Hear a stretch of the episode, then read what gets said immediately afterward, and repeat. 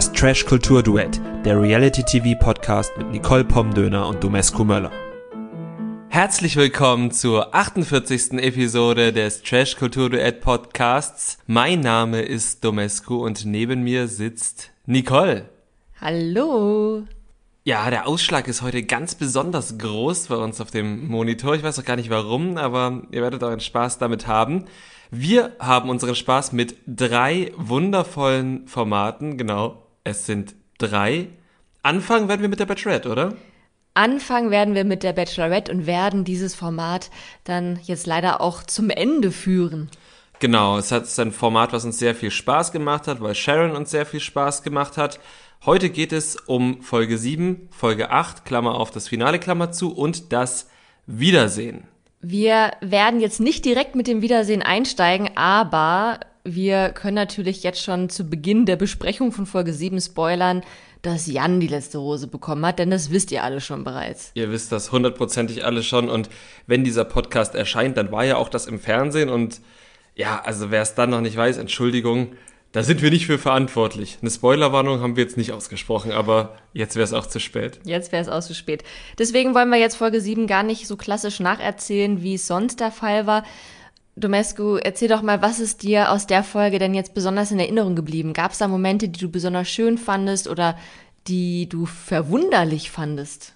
Ja, schön fand ich auf jeden Fall das, ähm, das Badewannendate von Lukas. Das war doch in Folge 7, oder?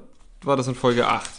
Das war in Folge 7, denn ähm, in Folge 7 hatten die Top 4 der Männer, die letzten vier Verbliebenen, noch ihre, ich nenne es jetzt mal Dream Dates, auch wenn natürlich danach die äh, Finalisten nochmal richtige Dream Dates hatten. Ja, die Prä-Dream Dates quasi. Und das fand ich eigentlich war mit das schönste Prä-Dream Date.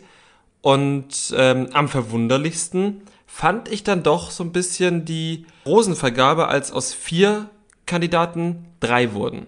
Weil Emanuel nicht dabei war und du ihn ja ganz fest in den Top 3 gesehen hast. Genau, also jetzt nichts gegen Steffen. Ich finde ihn wahnsinnig unterhaltsam, aber ich habe ihn einfach gar nicht so weit vorn gesehen. Aber wir haben ja schon gesagt, das kann, kann unser Überraschungsmoment sein. Ja, also bei den Dates hatte ich es mir dann schon denken können. Ähm, denn es waren ja alle Dates wirklich schön. Also ich habe mir auch wirklich bei jedem Date gedacht, okay, krass, wie soll man das toppen? Das Date mit dem Helikopterflug mit Steffen, das war schon rundum perfekt. Das Date mit Lukas war noch perfekter. Das war dann zu 120 Prozent perfekt. Ui, ui. Und bei dem Date mit Emanuel, da, also das war natürlich auch schön und die haben halt dieses krasse House-Running gemacht, was ja beiden viel Überwindung gekostet hat und was, glaube ich, auch sehr zusammenschweißt. Aber danach beim Dinner hatte Sharon das dann ja schon auch wieder zusammengefasst mit, es hat halt immer diese Ernsthaftigkeit, ähm, wir haben nie diese Leichtigkeit und ja, also das tut mir auch sehr, sehr leid für ihn, weil er hat nun mal diese krasse Geschichte zu erzählen und gerade beim Kennenlernen, da will man dann ja auch irgendwie sich erklären, warum man so ist und was man für eine Person ist und wie man aufgewachsen ist und so weiter.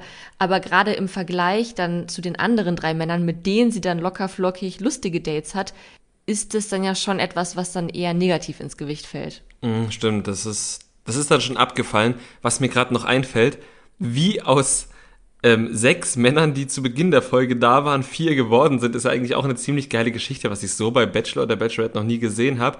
Die allererste Szene ist, Sharon bittet, bittet sie alle zum Frühstück und dann sind am Ende des Frühstücks nur noch vier da, weil zwei einfach nach Hause fahren. Also das fand ich ähm, schon krass. Da hat es, glaube ich, Alex und Tom getroffen. Ja, haben wir ja so in etwa auch vorhergesagt. So, und. Äh, das fand ich vor allem für Sharon krass, weil also die Männer sind da halt hin und dachten ja, okay, dann fliegen wir jetzt irgendwie woanders hin, hier nach Bangkok und so. Und denen war das ja vorher jetzt gar nicht so klar. Die haben das dann ja auch geschnallt und waren dann auch alle schockiert und so. Aber für Sharon war es halt ultra krass, weil sie musste sich halt innerhalb von wenigen Sekunden immer auf den neuen Mann einstellen, mit dem sie das Gespräch hatte, musste dann auch welche nach Hause schicken. Und ich glaube, gerade auch bei Alex fiel es ihr sehr schwer mhm. und musste dann aber direkt danach dann wieder eine gute Miene aufsetzen und mit den anderen anstoßen und ja, halt dann immer so schnell switchen. Und ich glaube, das ist echt schwierig. Ja, vor allem, weil sie ja Alex irgendwie gefühlt anderthalb Tage, was werden das sein, 36 bis 40 Stunden vorher die außer der Reihe Rose überreicht hat. also das gehe ich mir von aus, das hat sie ja nicht einfach so gemacht, sondern weil sie den schon gern hatte. Ja, das war dann schon recht bitter. Für Emanuel war es natürlich dann auch sehr, sehr bitter, als er am Ende dieser Folge dann keine Rose bekommen hat. Man hat ihm angesehen, dass er sehr verletzt war dass er ja sehr damit gehadert hat. Er hat auch gesagt, er fühlt sich verarscht, hatte aber dann trotzdem die Größe, ihr eben alles Gute zu wünschen und jetzt irgendwie nicht ihr was Böses zu wollen oder so. Ja. Also das fand ich richtig authentisch, weil man halt wirklich gesehen hat, der hat sich in sie verliebt, der hat sich da was erhofft, der ist auch davon ausgegangen, dass sie das Gleiche irgendwie fühlt. Und ja, der zeigt dann eben auch seine Verletzlichkeit, aber gleichermaßen bleibt er dann auch noch irgendwie sich selbst treu und wünscht dir einfach alles Gute. Mhm. Ja, also es war ja auch komplett nachvollziehbar aus seiner Sicht, weil aus seiner Sicht waren sie ja relativ weit und er war ja auch einer, der jetzt nicht unbedingt immer alle Details von Dates anderer Leute hören wollte und hat wahrscheinlich auch gedacht, dass sie mit anderen auch weit ist, wollte aber wahrscheinlich auch gar nicht im Detail wissen, wie viel weiter sie vielleicht sind. Ne? Und er hat dann ja auch jetzt später beim Wiedersehen, jetzt greife ich doch einmal kurz vor, Mach das. da war er dann halt auch dabei und hat da auch nochmal erzählt, dass er, dass es ihm auch sehr schwer fiel, sich überhaupt so zu öffnen und eben diese verletzliche Seite zu zeigen. Und ich glaube, wenn du das das erste Mal gegenüber dann in seinem Fall einer Frau machst, einer potenziellen Partnerin, dann bedeutet dir das selber so, so viel, dass du gar nicht begreifen kannst, dass diese Wichtigkeit bei der anderen Person nicht ankommt oder nicht in dem gleichen Maße ankommt. Ich finde das eine sehr schöne Analyse, die mir jetzt gar nicht so aufgefallen ist. Ähm, ja, absolut. Dann kommen wir doch mal zum Finale. Ich war irgendwie sehr überrascht, dass Folge 8 schon das Finale ist und ich glaube, wir haben ja auch letztes Mal so darüber gesprochen, als hätte RTL da jetzt irgendwas abgekürzt, aber das war ja am Ende gar nicht so. Ich hatte irgendwann nochmal gelesen, dass da schon teilweise Drehs gekürzt werden mussten, weil die wirklich äh, während der Regenzeit da waren und dann teilweise was abgesagt werden musste, aber es wird sich wahrscheinlich eigentlich nicht auf die ganze Staffel wahrscheinlich niedergeschlagen haben. Ah, okay. Ja, also es war jetzt zumindest nicht so, wie wir uns vielleicht nach unserer letzten Folge gedacht haben, dass Sharon sich jetzt doch für Lukas entschieden hat und gesagt hat, okay, wir können das Ganze hier beenden. Ich brenne mit ihm durch, so ist es ja am Ende leider aus unserer Sicht. Ähm, er war ja schon unser Favorit nicht gekommen. Dafür haben die Männer dann im Finale Sharons Eltern bzw. ihre Mutter und ihren Stiefvater kennengelernt und ihre beiden besten Freundinnen. Genau, die haben, also das, es war ja auch schon sehr bezeichnend, dass Sharon die Mutter mit Jan und Lukas weggeschickt hat, damit sie mal den auf den Zahn fühlen konnte und äh, Steffen mit ihrem Stiefvater Dad Jokes austauschen konnte. Das war richtig unangenehm mit anzusehen, oder? Also man hat Steffen angesehen, dass er halt echt nervös war. Und ich glaube, jeder wäre in seiner Position nervös gewesen. Ja, zumal halt eigentlich Steffen der King of Dad Jokes war in dieser Staffel und dann wird ihm einfach ein richtiger Dad dahingesetzt. Das ist halt schon scheiße. Ja, also er hat sich da jetzt glaube ich, den Umständen entsprechend ganz gut geschlagen, aber insgesamt auch jetzt nicht so ein gutes Bild abgegeben. Ja, aber ich glaube, bei dem Stiefvater vielleicht schon. Ich glaube, der hat wirklich alle Dad-Joke-Register gezogen, auch Happy Wife, Happy Life. Also, also der hat ausgepackt, was die Palette bietet. Würdest du dir das tätowieren lassen? Happy Wife, Happy Life? So mit so einer schönen Schriftart irgendwie so auf dem Brustkorb oder so? Mit so diesem Elektro-Ghetto-Gekritzel-Schriftart? Ja, zum Beispiel. Nein. Okay, vielleicht finden wir noch mal irgendwann zukünftig eine passende Wette, wo man das noch mal einbringen kann. Ansonsten halt eben das RTL auf die Brust tätowieren lassen. Ja, Aber dazu kommen wir später. später. Ja.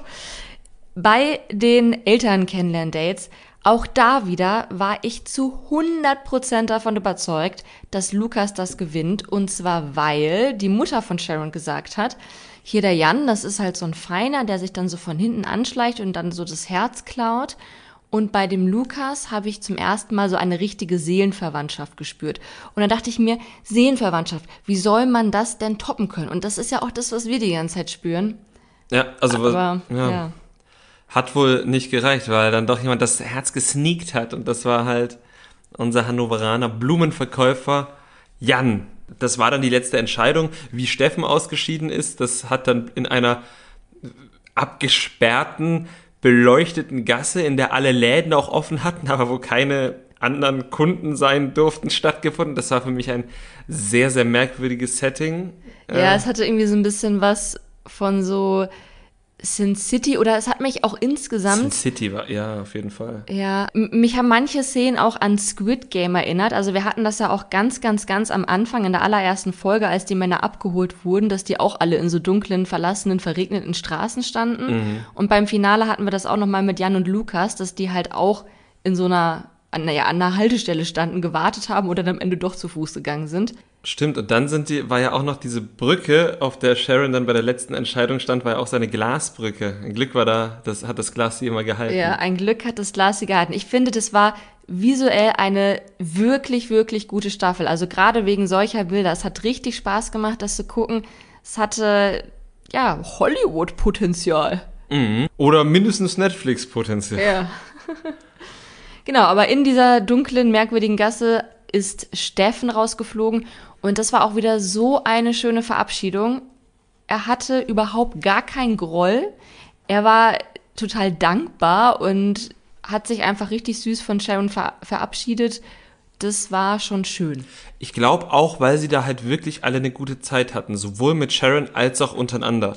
Als sich hier RTL und Sophia Tomala, jetzt greife ich mal vor, beim Wiedersehen da einen abgebrochen haben, um zu zeigen, dass nicht immer alles schön war, da haben sie auch wirklich alles zusammengekratzt, was wir irgendwann mal gesehen haben. Und das waren dafür, dass sie da irgendwie, keine Ahnung, fünf, sechs Wochen da insgesamt da rumhocken, ist das halt überhaupt nichts gewesen. Ich glaube, die hatten da wirklich, wirklich eine gute Stimmung. Ja, glaube ich auch. Die haben sich ja insgesamt auch echt alle miteinander verstanden, auch wenn es halt so am Rande mal irgendwie die ein oder andere Reiberei gab, aber die gibt's halt immer, wenn so viele Leute in einer Villa zusammenwohnen und dann auch noch um eine Person konkurrieren. Aber dafür war das halt echt Ponyhof. Ich wollte gerade sagen, wenn ich fünf Wochen mit meinen Freunden in der Villa bin, dann kracht's bestimmt. Auch genauso wie wenn die da halt äh, und die konkurrieren sogar um eine Frau. Also ich fand's mega harmonisch und deshalb kann ich auch verstehen, dass da viele Leute einfach mit einem sehr guten Gefühl rausgehen. Gab's denn für dich dann vor der finalen Rosenvergabe irgendwie einen Moment, wo du jetzt gedacht hast, okay, vielleicht wird es doch Jan? Ja, es gab diesen einen Moment, wo Sharon im Interview gesagt hatte, ich bin in zwei Männer verliebt, also so sinngemäß, ich bin in zwei Männer verliebt und ich könnte mich auf beide einlassen und diese Entscheidung ist ja schwer, bla bla bla, was sie da halt noch gesagt hat.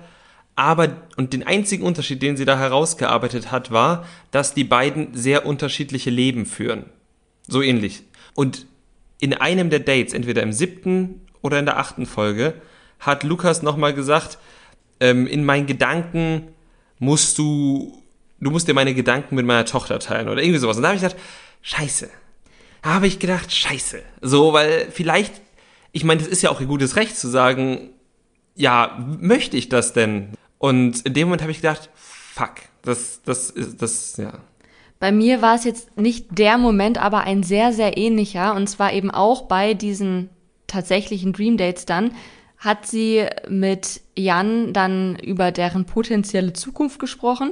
Und da hat Sharon dann gesagt, dass sie jetzt auch nicht sofort Kinder haben möchte. Sie möchte sich erstmal, ja, sie möchte erstmal leben und ja, Sachen erleben, die mit Kind schwierig wären. Und das war der Punkt für mich, wo ich dachte, ja, Mist, das Kind gibt es halt schon bei Lukas. Und wenn das halt doch irgendwie so ein Faktor ist, ähm, den sie als einschränkend erlebt, dann ist das vielleicht am Ende das Ausschlaggebende. Wir können es nur mutmaßen. Äh, da greife ich auch wieder vorweg. Im Wiedersehen wurde nicht angesprochen, warum sie sich entschieden hat. Ist ja auch okay. Also sie muss das ja auch nicht begründen. Das war ja. Vielleicht ja auch, weil es beim Dream Date mit Jan jetzt doch nicht äh, zum, äh, wie sagt man, Keks zerbröseln gekommen ist. Ja. Und sie das noch ausprobieren wollte. das war ja vorher unsere Theorie, Das dass sie das unbedingt möchte. Nee, aber also sie hat da ihre Entscheidung getroffen. Sie hat, denke ich, da wirklich auf ihr Herz gehört. Und ähm, natürlich waren wir traurig oder sind wir traurig, dass sie sich nicht für Lukas entschieden hat, weil er unser Favorit war. Aber wir haben ja nicht die Entscheidung getroffen und deswegen sind wir da ja auch dann am Ende fein mit. Ne? Also Ja, sie hatte also- halt ihre Gründe für und die beiden wirken ja wirkten ja glücklich. Ich möchte ja noch nicht vorweggreifen, ob die jetzt zusammen sind oder nicht. Ja, und äh, ich habe auch kein Geld irgendwie auf Lukas gesetzt, dass wir jetzt irgendwie verloren haben und dass wir aus unserer Wohnung fliegen. Also von daher sind wir absolut fein. Aber es war so schön, als bei dem Dream Date er von sich aus diesen Rückblick gemacht hat. Erinnerst du dich daran? Er hat halt von sich aus erzählt, oh guck mal, wir haben ja das und das erlebt und hat dann noch erzählt, wie er sich dabei gefühlt hat und wie sich dann ihre Beziehung verändert hat. Und es kann natürlich sein, dass irgendwer von der Produktion gesagt hat, ach Lukas, mach das mal. Mhm. Aber es war einfach so schön. Ja, also hätte er mich nicht vorher schon gehabt, hätte er mich halt damit bekommen, ehrlich gesagt. Weil das zeigt ja halt auch so eine unfassbare Wertschätzung, dass er halt von sich aus sich an diese ganzen Momente erinnert, ne? Sharon und Jan wirkten auf jeden Fall sehr, sehr glücklich. Er hat die Rose angenommen. Und auch in dem Moment, als Lukas die Rose nicht bekommen hat, hat er wieder sehr viel Stärke gezeigt, weil obwohl er natürlich auch sehr getroffen war, man hat es ihm auch angesehen, war er dann noch derjenige, der Sharon getröstet hat. Ja, also es war krass. Ja, also, also man hat auf jeden Fall gesehen, dass es wirklich authentisch emotional war von allen Seiten, dass da Gefühle im Spiel waren und auch das hat Sharon dann beim Wiedersehen noch sehr, sehr schön gesagt, dass mit dieser Entscheidung fallen die Gefühle ja nicht weg, beziehungsweise prallt dann ja nicht alles an einem ab. Also das ist ja trotzdem alles noch da in ihrem Kopf. Und das fand ich sehr schön, dass die das einfach nochmal so klar gemacht haben, dass sie natürlich auch traurig sind, natürlich auch irgendwie verletzt sind, aber ja, halt einfach damit umgehen müssen. Mhm. Und äh, so sind sie dann tatsächlich ins Wiedersehen gegangen. Das Wiedersehen fand in irgendeinem zeitlichen Abstand statt, den wir nicht kennen, der aber laut der Kandidaten, die dort waren, gar nicht so groß war. Ein paar äh, Wochen haben sie gesagt. Ein paar Wochen haben sie gesagt. Und es wurde moderiert von Sophia Tomalla, die sich auf jeden Fall die Frauke Ludewig Gedächtnisfrisur hat zaubern lassen von der Maske weil Frauke Ludewig, das habe ich gerade nochmal nachgelesen, zum Zeitpunkt der Aufzeichnung des Wiedersehens im Urlaub weilte. Also ist das vielleicht kein, kein, kein Machtwechsel im Hause RTL, sondern vielleicht nur ein. Ist aber schon frech, ne? Ich meine, das ist halt so, als hätte Sonja Zietlow gesagt, oh, Dschungelcamp? Ne, dies Jahr wollte ich dann doch lieber den Geburtstag meiner Mutter feiern. Das stimmt. Oh, sehr gut. Du hast ja gemerkt, dass ihre Mutter immer während des Dschungelcamps Geburtstag ja. hat. Ich bin sehr stolz auf dich. Naja, Sophia Tomala hat sich natürlich auch noch ein paar der ehemaligen Kandidaten eingeladen. Also Lukas und Jan ist natürlich klar. Außerdem waren auch noch dabei Stars, Steffen, Emanuel und Max. Es waren doch nur vier. ja, genau, die, die, die, die sechs äh, Kandidaten waren da. Und wie fandst du das Wiedersehen grundsätzlich von der Stimmung? Also ich fand's, glaube ich, ein bisschen weniger langweilig, als die Wiedersehensfolgen sonst oft sind, weil mir kamen die Rückblicke ein bisschen kürzer vor als sonst. Aber vielleicht war das auch einfach nur, weil die, ja, war bestimmt Einbildung. Ja, ich, also ich fand's Wiedersehen auch völlig okay, irgendwie, weil, und ich glaube, das hat mich überzeugt, weil ja anders als bei sehr vielen anderen Wiedersehen zwischen niemandem irgendwie dann noch so böses Blut war. Ja, das ist es, glaube ich. Die waren da alle relativ entspannt. Man hat natürlich diese übliche Sophia Tomala-Anspannung gemerkt, die alle Leute haben, die mit ihr da in einem Raum zusammensitzen müssen. Aber ansonsten waren, war da kein böses Blut, wie du schon gesagt hast. Die haben sich gut verstanden und haben sich jetzt auch von ihr nicht irgendwie in die Ecke drängen lassen. Außer Max, da hat sie das dann auch gespürt hat ihm an den Kragen gepackt und immer wieder durch den Schlamm gezogen. Ja, aber Max lässt sich von jedem in die Ecke drängen, weil er seine Argumentation irgendwie nicht gut rüberbringt in dem Fall. Das stimmt.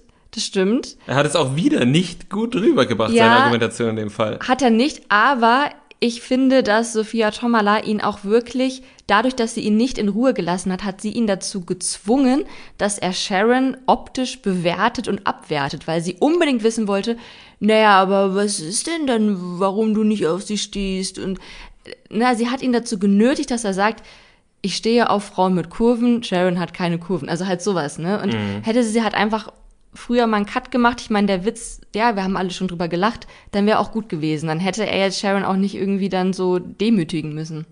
Das stimmt, ja. Er hat sie natürlich schon vorher gedemütigt. Ja, ich hab's gesagt. Also Aber es war halt noch mal so ein, noch mal ein Tritt in den Hintern. Ja. Das stimmt. Wobei, wie gesagt, also sie hat diesen Running Gag halt unbedingt nochmal bringen wollen. Ich nehme an, das wollte auch nicht nur sie, sondern da wollte auch schon die Redaktion, dass dieser Running Gag nochmal gebracht wird. Ähm, Weil es ja das Thema ist, sonst hätten sie ihn ja auch gar nicht eingeladen. Ist ja so früh auch raus. Da hätte man ja noch Tom nochmal einladen können und nochmal sagt, oh, warum habe ich denn kein Einzeldate bekommen? Äh, Entschuldigung, ich brauche nochmal ein Einzeldate. ähm, was weiß ich.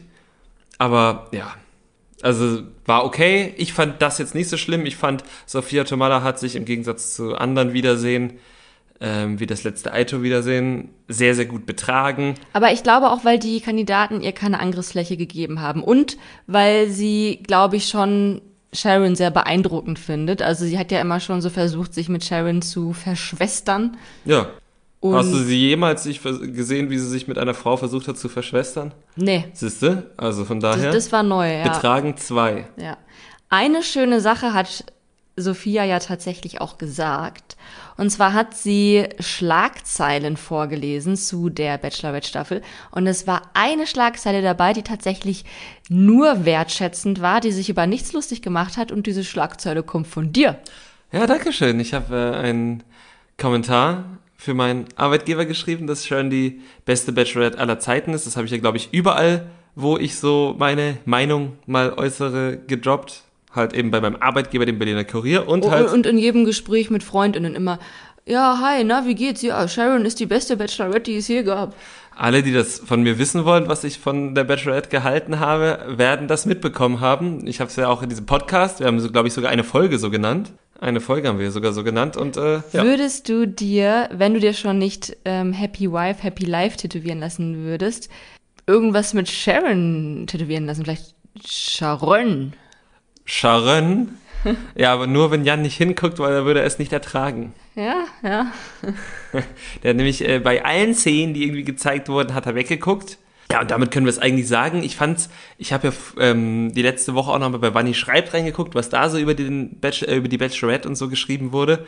Und äh, sie hat dann noch in den Ring geworfen, ob wir vielleicht eine Griesertsche Wende sehen. Also ob Lukas nochmal ins Spiel kommt. Ähm, und ich habe immer gedacht, nein, kommt sie nicht. Und zwar aus einem ganz einfachen Grund. Das gab's halt vor anderthalb Jahren. Und ja, also sowas passiert nicht oft. Und es, es gibt auch keinen Grund für RTL, das so uns zu inszenieren. Und ja, Und wir wollen es Jan natürlich auch nicht wünschen. nee, Und das kommt auch, dazu. und auch Sharon nicht. Nee, also jetzt können wir es dann ja auch sagen. Die beiden sind noch ein Paar. Sie wirkten auch tatsächlich sehr verliebt, wenn man das als Außenstehende überhaupt beurteilen kann. Und ähm, ja, scheinen sich auch immer noch weiterhin kennenzulernen und wirkten auch dabei jetzt sehr authentisch. Also jetzt nicht irgendwie von wegen, oh ja, wir sind jetzt schon zusammengezogen und haben einen Hund, der heißt Pippi, sondern ne, wir sehen uns jedes Wochenende und äh, lassen das Ganze langsam angehen und haben ein bisschen Angst vor dem Alltag und auch das ist ja total normal in einer frischen Beziehung. Das stimmt, auf jeden Fall. Der einzige Knackpunkt im Moment ist, glaube ich, die Frage Köln oder Hannover. Ich war ja vor, oder wir waren zusammen vor drei Wochen in Köln und äh, ich bin ja mit, bin ja mit gewissen Vorurteilen hingefahren und muss sagen, Köln ist eine sehr schöne Stadt. Hannover hingegen, jetzt mache ich was, ich beleidige tatsächlich die Stadt Hannover innerhalb von zwei Podcasts innerhalb einer Woche. Das habe ich bei meinem Arbeitspodcast nämlich auch schon gemacht. Hannover bin ich mehrfach mit der Bahn umgestiegen und zumindest der Bereich um den Bahnhof ist eine, ist wirklich hässlich. Und ich habe ein sehr hässliches Bild von Hannover, aber zur Ehrenrettung dieser Landeshauptstadt, ähm, es gibt wundervolle Käsebrezeln unten im Bahnhof. Ich weiß leider nicht mehr, wie der Shop heißt, aber da habe ich mir mal zwei gekauft. Ja, ich kann leider auch nichts Positives über Hannover sagen. Ich war zweimal in Hannover. Ich bin in äh, Bielefeld aufgewachsen, falls das jemandem was sagt. Ja, die Stadt gibt's. Und zweimal war ich in Hannover für ähm, Bewerbungsgespräche und beide Male habe ich die Jobs beziehungsweise Aufträge, um die es ging, nicht bekommen. Ja, okay. Also, Hannover ist raus. also ich würde halt schon sagen, Jan, falls ihr mal ans Zusammenziehen denkt, dann zieht doch zu Sharon, dat Sharon nach Köln. Da gibt's bestimmt auch schöne Blumenläden. Nee, da gibt es bestimmt nur beschissene Blumenläden und du kannst da einfach den besten Blumenladen von äh, Köln aufmachen. Das ist doch mal eine Idee. Ja. Und dann kann man sich auch gleich nochmal den Tipp von Nico Griesert ans Herz legen, und zwar, bleib so wie du bist. Ja. Hast du auch kurz gedacht, als Nico Griesert gesagt hat, dass er einen Tipp hat, dass äh, Sharon die, den Zweitplatzierten nehmen soll? Ich muss sagen, ich bin immer noch heartbroken wegen Lukas. Also ähm, ich fühle diesen Schmerz und ich habe sehr viel Hoffnung in diese aufkeimende Liebe gesteckt. Äh, ja, für mich waren sie einfach das Perfect Match schlechthin. Und ja, ich meine, das ist natürlich eine gute Nachricht, dass er noch zu haben ist. Jetzt nicht für mich, sondern für alle anderen Frauen da draußen, die einen netten, witzigen, verständnisvollen, tollen Mann haben wollen. Hab ich da Perfect Match gehört? Eine Frage habe ich Okay, aber noch. Moment, ja. Ist Sharon für dich das, was Diogo für mich ist? Ähm, nee. Also ich glaube, das, was Diogo für dich ist, und dann leite ich vielleicht zu einem anderen Format über, ähm, ist, glaube ich, Jill. Aber das wundert dich doch wahrscheinlich nicht. Nee, stimmt. Also, stimmt. Gut, kommen wir gleich zum Perfect Match. okay. Erstmal Jill. Ja, also ähm, wir kommen zu Folge 12, Ex on the Beach, die offenbar noch nicht die letzte Folge war, wie wir letzte Woche kurz gemutmaßt haben, aber es geht noch weiter in der Villa. Jetzt weiß ich's. Sharon ist für dich das, was Lukas für mich ist. Aber okay, wir bleiben bei Ex on ja, the Beach. ja, wir bleiben bei Ex on the Beach. Es gab wieder viel unnötigen Streit. Wir haben uns letzte Woche schon ein bisschen darüber, ja, nicht aufgeregt, aber waren ein bisschen genervt von diesem Maria-Romina-Roma-Streit. Der hat sich auch diesmal wieder so durch die Folge geschlängelt. Hm, ja, und gerade am Anfang war es halt wirklich, also das ist, Also ich habe mir gedacht, Maria scheint wirklich, wirklich viel Spaß an, an diesen, ja, wie, na, wie nennt man das denn? An diesem Provozieren und an diesem Bye-Bitch-Sagen haben. ja. Und vielleicht sollte sie sich ein anderes Hobby suchen. Also vielleicht sowas wie Theater spielen oder so Rollenspiele, so Dungeons and Dragons. Da kann man das ja auch alles ausleben, ohne dass es die Leute halt irgendwie verletzt und man sich dadurch isoliert. Das stimmt. Und man muss ganz oft würfeln bei Dungeons and Dragons. Ja, und dabei kann man bestimmt auch sagen, bye Bitch, ich brenne jetzt dein Dorf nieder. Aber oder- nur, wenn ich eine 7 würfel. Ja, Maria, fang doch mal mit Dungeons and Dragons an. Ja, das ist eine gute Idee. Also, ja, ich glaube, mir braucht man halt nicht sagen, es waren halt irgendwie Szenen, die, je länger sie gingen, auch immer weniger unterhaltsam wurden, aber halt trotzdem irgendein, also für mich trotzdem irgendeinen Unterhaltungsfaktor hatten, einfach weil es so skurril war, dass, dass, dass wirklich die eine immer provoziert hat und die andere immer drauf angesprungen ist, egal was sie gesagt hat. Ja, also ich finde das irgendwie nicht unterhaltsam. Also sobald so Leute sich nur noch anschreien und beleidigen, dann bin ich raus. Was ich sehr unterhaltsam fand, war das, in Anführungsstrichen, Date zwischen Cedric und Selina. Oh mein Gott. Also das hat mich auf so vielen Ebenen verstört. Nur weil du eine Allergie auf Erdbeeren hast? Nein, ähm, weil Cedric, glaube ich, gerne die Erdbeeren von seinem Bauch anstatt von Selinas Bein geleckt hätte. Ich glaube, Cedric fand Cedrics Bauch schon richtig, richtig gut. Ja. Und äh, ich glaube, er hat Selina sehr, sehr dafür beneidet, dass sie ein Date mit ihm hatte. Ja, das glaube ich auch. Cedric hat sehr viele unangenehme Sprüche gedroppt und das Schöne ist, dass man Selina angesehen hat, wie unangenehm das war. Ihr Gesicht war so ein, ein Unangenehmigkeitsbarometer. Ja, wirklich. Also am Anfang, vor dem Date, hatte sie noch im Interview gesagt, dass sie grundsätzlich Cedric immer gut fand. Und während des Dates ist das, glaube ich, gekippt. Und als er dann auch noch gefragt hat, na, können wir uns jetzt küssen, hat sie ihm dann halt, ich weiß nicht, ob das der Grund war oder ob sie wirklich, also sie hat dann halt gesagt, hä, du wolltest doch eigentlich Anna haben. Und ich kann jetzt natürlich nicht beurteilen, ob sie halt wirklich gesagt hat, hä, Alter, was spielst du für ein verkacktes Spiel hier? Oder ob sie einfach nur während dieses Dates mit ihm so krass das Interesse verloren hat, dass das einfach ein sehr willkommenes Argument war. Ja, das ist eine gute Frage, aber ich glaube, das meinte sie schon so. Sie hat es danach Ja. ja. auch noch ein paar Mal wiederholt und er ist dann ja auch später durch das Terror-Tablet zum Beach gerufen worden und hat dann erst gedacht, oh, vielleicht schicken sie Anna wieder zurück und hat sich dann wieder auf Anna gefreut und da war Selina ja auch richtig angepisst und dachte sich, Alter, was soll das denn jetzt? Also Selina hat auf jeden Fall in meiner Anerkennung sehr gewonnen und Cedric, ja, der war da schon vorher, wo er jetzt ist. Ja, ich fand das schon, also ich fand das schon nochmal eine Stufe, nochmal, also so, ich, ich folge ihm ja nicht auf Instagram oder sowas, aber das habe ich jetzt so in dem Maße noch nicht gesehen. Also dieses so wirklich ultra krass selbstverliebte und immer einen, einen noch dümmeren Spruch drauf haben, also das war schon beeindruckend. Ja, am Strand hat er dann auch nicht wirklich geglänzt. Er ist dann nämlich mit den beiden Streithennen Maria und Romina zum Strand gegangen und wurde dann prompt durch seine Ex Gina überrascht, die mit einer LGBTQI-Plus-Flagge angekommen ist. Mhm. Ja, genau. Ich glaube, Pride-Flagge kann man es auch nennen. Aber, ja, genau. Genau, mit ja. einer Pride-Flagge, da sie ähm, bisexuell ist, offensichtlich. Und ja, nicht besonders gut auf Cedric zu sprechen ist und auch nicht besonders gut auf Maria zu sprechen ist. Und ich muss sagen, das war für mich Unterhaltung pur. Das, das war wirklich auch Unterhaltung pur, auch weil sie ähm, beiden halt so richtig Zunder gegeben hat, aber halt auch so fundierten Zunder, ne? Ja, es war halt auch so schön, weil man gemerkt hat, okay, da sind jetzt halt irgendwie keine verletzten Gefühle mehr im Spiel. Das ist jetzt halt wirklich einfach nur noch nur gute Unterhaltung. Ja, das stimmt, das war wirklich gut. Was mir irgendwie aufgefallen ist, als Gina dann da kam und sich vorgestellt hat, ist, dass sie so ein bisschen, also in der Interviewsituation, so ein bisschen cooler rüberkommen wollte, als sie vielleicht ist. Vielleicht ist sie jetzt aber auch cooler. Ja, aber ihre Stimme war halt, also, ja. Ich meine, wir kennen sie von, hauptsächlich von Couple Challenge. Wir haben äh, die Big Brother Staffel, wo sie auch Cedric und Maria kennengelernt hat, nicht gesehen. Genau. Und bei Couple Challenge muss man auch sagen, dass sie da wirklich sehr angegriffen wirkte. Ja. Weil da hatte sie ja durchgehend diesen Streit mit Christine und Valentina.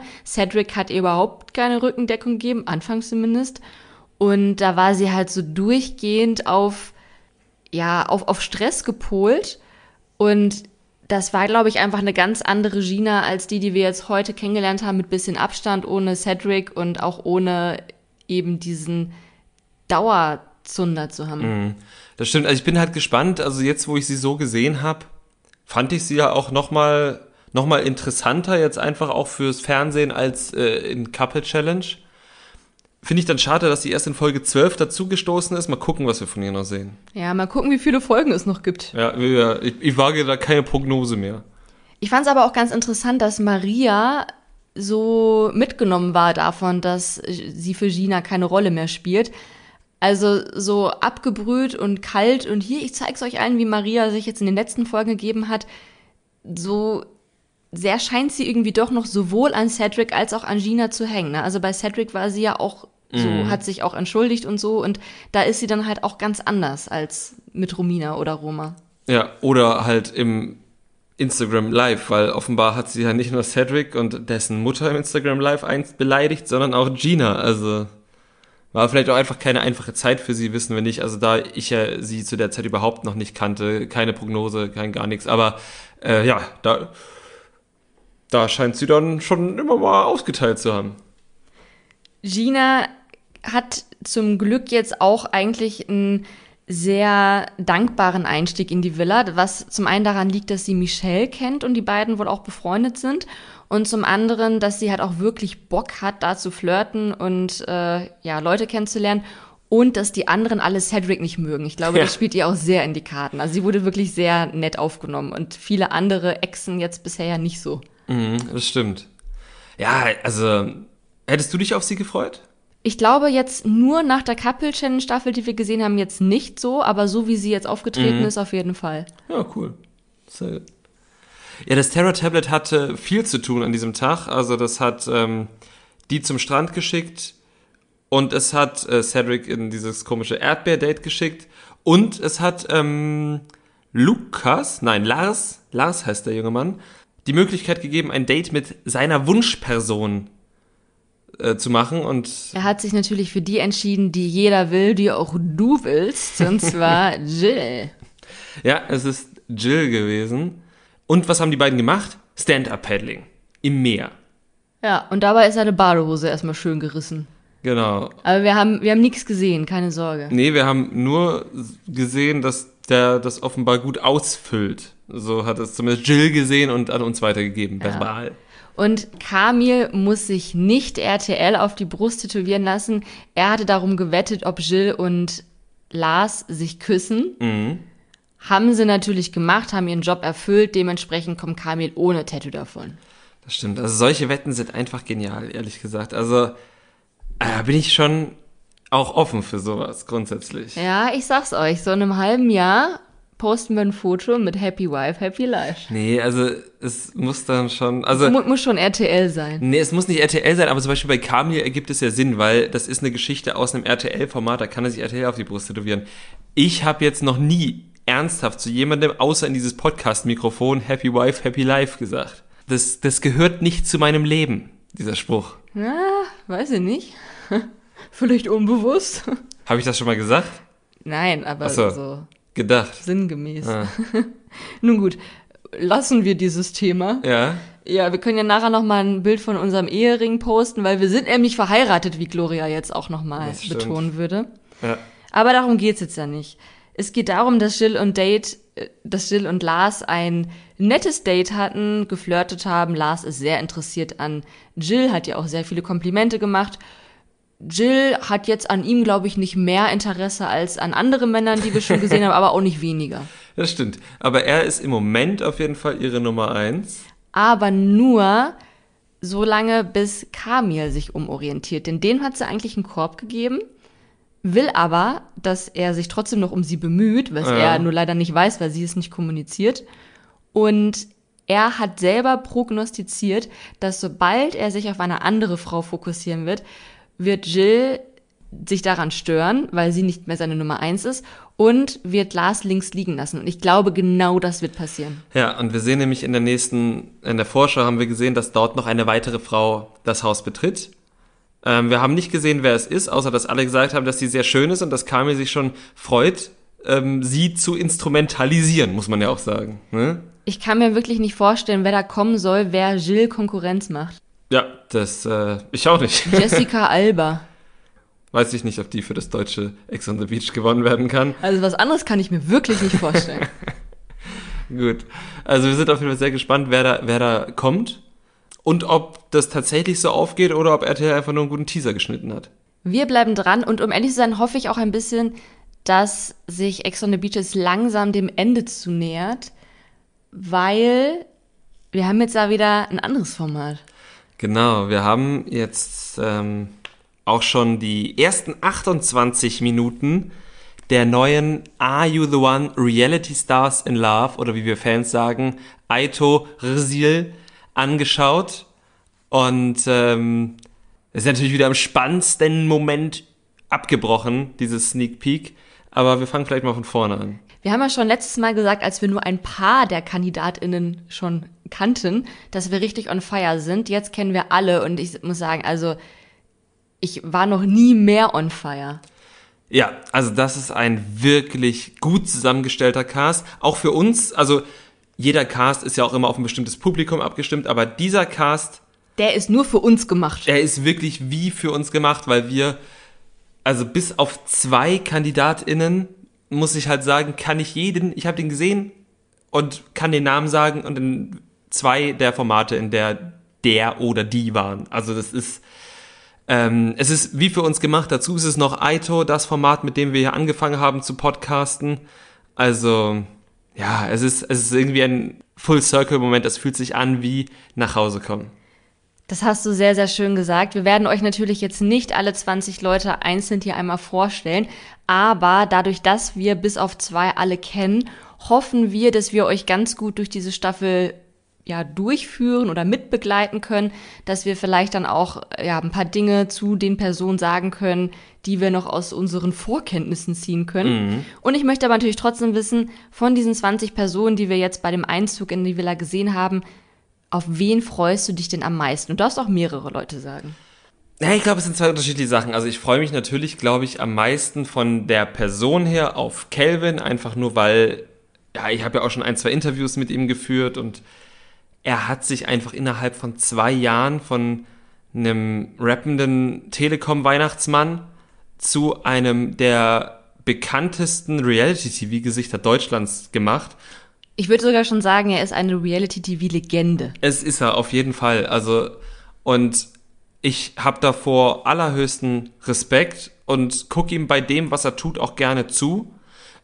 Ich finde, dass Calvin, der von vielen auch immer belächelt wird, dass er vielleicht ein bisschen schlichter ist oder so, von vielen Leuten, die gerade auch vielleicht nicht aus dem Trash-TV-Business kommen, ähm, da würde ich halt auch absolut widersprechen, weil ich finde ihn immer wieder sehr reflektiert. Das habe ich jetzt nur durch die Presse gelesen, aber der ist jetzt ja auch gerade beim Promi-Büßen gewesen. Und dort konfrontiert Olivia Jones die Leute immer mit, was sie so gemacht haben. Und Calvin wird da ähm, mit irgendwelchen frauenfeindlichen Sprüchen konfrontiert und hat sich im Format nur mitteleinsichtig gezeigt, hat aber direkt nach Ausstrahlung des Formats, da gab es keinen Shitstorm oder sonst irgendwas, selbst nochmal ein Statement gemacht, dass er nochmal viel drüber nachgedacht hat, dass er Olivia Jones dafür dankt und sowas und hat dann auch die Leute in seinen Kommentaren, die gesagt haben, nee, du hast voll recht, hat den, hat denen dann gesagt, nein, hatte ich eben nicht, so wie ich das im Format gesagt habe, so. Und ich finde das sehr, sehr reflektiert und ja, schön. Das ist schon echt groß. Und ich habe es auch bei Wanni Schreibt gesehen, dass es jetzt ja diesen, diesen, ja, dieses Skandelchen gab mit ähm, ein paar InfluencerInnen, die sich da veräppeln lassen haben mit diesem Film, für den mhm. sie Werbung gemacht haben. Und da war Calvin ja auch dabei. Und ähm, er war wohl der Einzige, der dann auch noch zu dem Typen, der das aufgedeckt hat, in die Show gegangen ist und gesagt hat, ja, okay, war scheiße. Mhm. Und sich dem halt gestellt hat. Und ja, also ich habe jetzt hier gerade sehr viel Halbwissen produziert, ihr wisst es bestimmt alle besser als ich. Aber auch das fand ich sehr, sehr groß. Ja, das stimmt. Und deshalb ist es jetzt auf jeden Fall von den Einzelpersonen der, auf den ich mich am meisten freue. Ähm, die Frage würde ich gleich noch zurückspielen, aber auch mit der Frage, auf welche Dynamik zwischen zwei Personen freust du dich denn? Ja, also natürlich Fabio und Calvin, oder? Also das, ich, ich, die kennen sich ja schon mhm, und die ja. verstehen sich ja auch gut und deswegen, also ich habe sehr, sehr hohe Erwartungen auf diese, an diese Dynamik, ähm, wenn ich jetzt einmal auf die Bro-Schiene gehe. Ich freue mich aber auch noch auf ähm, eine Einzelperson sehr. Ich bleibe jetzt noch einmal gerade bei den Männern und zwar auf Amadou. Den mhm. kennen wir ja aus der Love Island Staffel. Das war die Väter-Staffel, oder? Das war die Väter-Staffel, genau. Genau. Er war in meiner Erinnerung auch immer sehr transparent und reflektiert. Es mhm. hat dann am Ende irgendwie nicht geklappt mit der Frau, mit der er da die Zeit verbracht hat. Aber auch da fand ich ihn sehr authentisch. Und ähm, ja, ich glaube, das ist ein cooler Kandidat für so ein Format. Das stimmt. Hast du ähm, bei, den, bei den Frauen eine, eine Lieblingsperson? Da sind es mehrere. Also ich freue mich richtig auf Gina. Mhm. Ich freue mich auch richtig auf Isabelle. Die mochten wir ja auch bei der letzten ja. Are You the One Staffel sehr. Und ich freue mich aber auch sehr auf Luisa und Selina, weil ich einfach glaube, dass die beiden da ja einen richtig schönen Hot Girl Summer haben werden. Das kann ich mir gut vorstellen. Ich äh, freue mich auch tatsächlich auch so ein bisschen auf die Dynamik zwischen Luisa und Fabio. Das haben wir jetzt in den 28 Minuten noch gar nicht gesehen. Das war das Einzige, was mich enttäuscht hat, dass man nicht gesehen hat, wie Luisa und Fabio sich begrüßt haben, als sie in die Villa gezogen ist. Eben, und das interessiert mich halt so. Also ich bin sehr gespannt, wie die beiden sich begrüßen werden, einfach weil, naja, sie ist ja seine Vanille ne? Und ähm, oder sie war seine Vanille. Klar, er hat sich dann ein bisschen mehr auf, oh Gott, jetzt habe ich den Namen von der Verführerin auch vergessen, also auf Tiramisu dann am Ende konzentriert. Ich weiß leider wirklich nicht mehr, wie sie heißt. Ähm, Danke, Fabio, das danke, machst du Fabio. mit uns. Ja, das machst du mit uns. Mit hier, ich kann mir Eissorten besser merken als Namen. Egal. Jedenfalls bin ich da drauf gespannt. Und was ich interessant fand, was wir dann hingegen schon gesehen haben, ist, dass gleich, ich weiß nicht, warum sich solche Menschen immer finden, aber dass Gina und Cecilia sich gleich gefunden haben und ähm, ich prognostiziere, die werden nicht immer so in trauter Zweisamkeit am Pool entlang marschieren. Ich glaube schon. Echt? Weil es gibt ja auch noch genug andere Personen in der Villa, mit denen es Streitpotenzial geben könnte. Also zum Beispiel Selina, die hat sich ja in der Diogo X on the Beach Staffel auch mhm viel Krawall geleistet und ich glaube, die lässt sich da auch nichts sagen, ne? Also die schießt dann auch zurück, wenn es da irgendwie zu Stress kommt. Dann gibt's natürlich noch Zoe.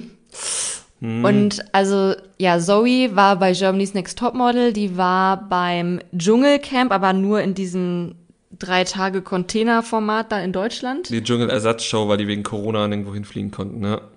Und sie war bei Kampf der Reality Stars, da haben wir dann am meisten von ihr gesehen. Und also Zoe ist da schon fast so eine kleine Maria, oder? Mm, nee, also äh, von der Dramatik her ganz bestimmt, aber von ihrem Verhalten her ganz anders. Ja, ich meinte ja. jetzt die Dramatik. Ja, ja, das stimmt. Also, also, also sie drückt die Knöpfe anders. Also ganz, ganz anders. Oder, oder sie ist ja auch eher eine, die anspringt halt so ein bisschen. Also wenn ich an Zoe denke, denke ich an die Szene, wo sie und dieser Jeff-Typ oder Steff, Steff, Leute rauswählen, äh, eine Person rauswählen sollten. Und dann haben die so Ausschlussverfahren gemacht und am Ende haben sie sich auf eine Person halt quasi geeinigt. Aber das wollte Zoe dann nicht und hat sich doch irgendwie geweigert, weißt du noch? Und dieses, ah, das war so richtig, richtig krass Kindergarten und das hat sich so richtig durchgezogen halt. Ja, und ich glaube, dass sie da bei Gina und vor allem Cecilia auf Anklang finden könnte. Also ich glaube, da könnte es krachen. Mhm. Oder sie werden BFFs forever. Wir sind auf jeden Fall sehr gespannt. Welchen Vorstellung wir auch noch nicht gesehen haben, ist halt eben die von Calvin. Der kam als 20. und wir sind wirklich gespannt, wie da die Begrüßung ausfällt, wen er denn nun wirklich kennt. Wir wissen, er war mit Isabel schon feiern, er kennt Fabio. Cecilia kennt er. Cecilia kennt er. Er kennt bestimmt auch noch, also der ist ja inzwischen schon so lange in dem Kosmos halt auch, dass er bestimmt auch noch ein paar andere kennt. Ich bin sehr gespannt, ob es vielleicht auch sogar Leute gibt, die sagen, oh nee, der, der Idiot vielleicht, ne? Kann natürlich auch sein. Was ja auch noch spannend ist, was wir aber natürlich jetzt nicht zu Beginn erfahren werden, wer ist die 21. Person? Ich weiß, wer die 21. Person ist. Warum weißt du das? Weil, also jetzt weiß ich halt nicht, wie öffentlich das ist, aber es steht, auf der Presseseite von RTL steht es. Und eigentlich, wenn es da steht, darf man es veröffentlichen, weil da steht jetzt keine Sperrfrist. Soll ich es sagen? Ja, bitte sag es. Äh, wenn ich mich richtig dran erinnere, war das äh, Felix, dieser Große mit den blauen Augen und dem Bart. Ah, okay. Den hätte ich jetzt nicht so als, das ist die Granate, die nochmal alles ins Wanken bringt, eingeschätzt, aber ja, wir werden sehen. Ja, wir können sehr gespannt sein. Also, ich bin auf jeden Fall froh, dass es dann diesmal eine männliche äh, elfte Person quasi gibt, weil zuletzt gab es ja dreimal eine Frau. Wir können uns da auf jeden Fall dann auf eine andere Dynamik freuen, als es bei den Frauen sonst der Fall ist, wenn da eine Elfte dazu kommt.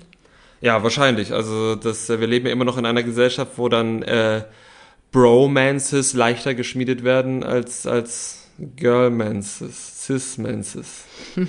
Ja, so sieht's aus. Wir sind on fire, wir verfolgen das weiterhin. Wir haben Bock und wir hoffen ihr auch. Genau, wir werden auf jeden Fall unsere Excel-Tabelle auch wieder auspacken. Ähm, wahrscheinlich gibt's nächste Woche noch keine Prognose, aber das ist egal. Dafür gibt es auf jeden Fall am Sonntag wieder Memes von uns zu den aktuellen Formaten. Ihr könnt die auf unserer Instagram-Seite Trashkulturduett anschauen. Wir wären euch außerdem sehr dankbar, wenn ihr uns auf Spotify, wenn ihr uns dann mögt, ein paar Sterne hinterlasst, auf Apple Podcasts Rezension schreibt und uns einfach vielleicht auch per Mundpropaganda euren FreundInnen empfehlt. Und wenn du nichts mehr zu sagen hast, würde ich vorschlagen, wir beschließen diese Folge und wünschen euch eine schöne Woche. Bis zum nächsten Mal.